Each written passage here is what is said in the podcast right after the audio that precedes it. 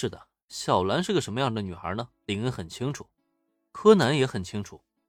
在原剧情中，新兰 CP 的感情是在纽约篇里得以正式升华的，在这之后也才有了小兰对工藤新一的漫长等待。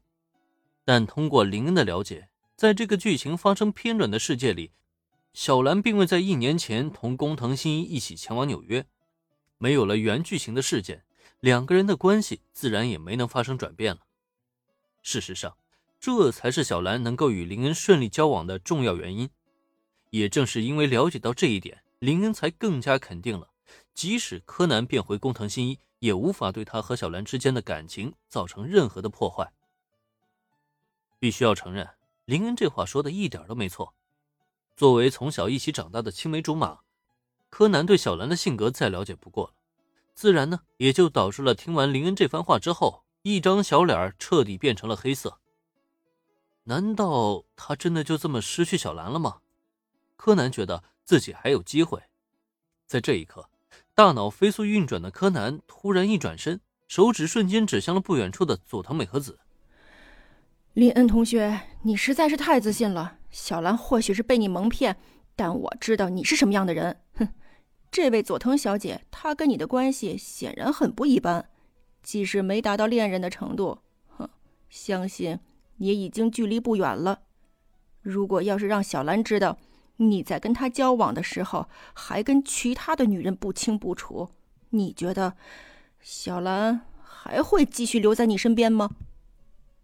是的，没错。柯南很清楚的认识到，林恩的花心就是他追回小兰的唯一希望。以小兰的性格，她绝对不会容忍自己的男朋友三心二意的。而林恩同学呢，别的暂且不说，单单就只是那一张让自己都感觉到妒忌的脸，就注定了林恩身边少不了女孩子的包围。所以呢，只要让小兰认清楚林恩同学的真面目，他们就一定会分手。柯南的这一指可是把佐藤美和子给吓了一跳。之前这一大一小对话，让美和子在吃惊之余，又在一旁看得津津有味儿。虽然心里微微的对小兰有些醋意，但是不得不承认，这两个大男人争夺一个女孩的场景，还真是能带给女人极大的满足感。难怪由美那个家伙超喜欢追恋爱剧，原来真的是能让人上瘾啊！可没想到。自己好端端的磕着剧呢，麻烦却突然找上门来了。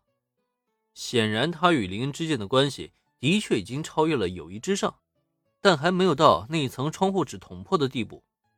结果倒好，这自己一下子变成柯南口中会导致林恩与小兰分手的元凶了。这算不算是人在家中坐，锅从天上来啊？尤其本身还的确是有那个意思，这让佐藤美和子更是有口难言。直接来了一个大红脸，完全不知道该如何是好了。不过这时再看对面的林恩，他的反应却依旧很淡定。哦，不愧是名侦探啊，你的观察力的确敏锐。可是你怎么就知道小兰会受不了我与其他女人不清不楚呢？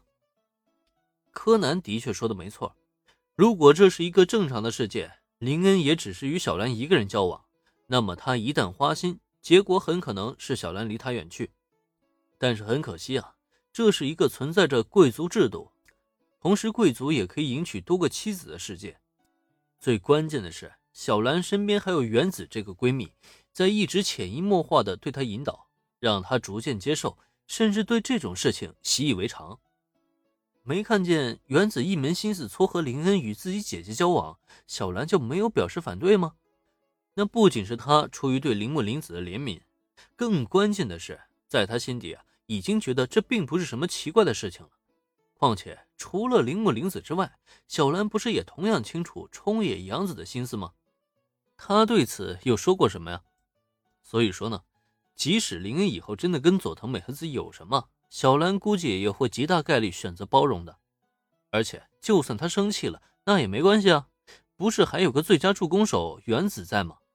只要原子吹一吹闺蜜风，再加上小兰的性格本来就是外刚内柔，最后还不得是轻易沦陷吗？林恩的反应让柯南嘴角如同抽风一般连连的抽搐个不停。虽然他很肯定，小兰绝对不会容忍一个花心的男朋友，可到了林恩面前，他却突然发现，自己好像突然失去了这份自信了。难道说小兰还真不会介意自己男朋友是个渣男吗？可是这又怎么可能呢？哼，所以说呢，我和小兰之间的感情呢，就不劳柯南小朋友你担心了。时间已经不早了，你还不赶紧回家啊？难道你是准备等我请你吃晚饭吗？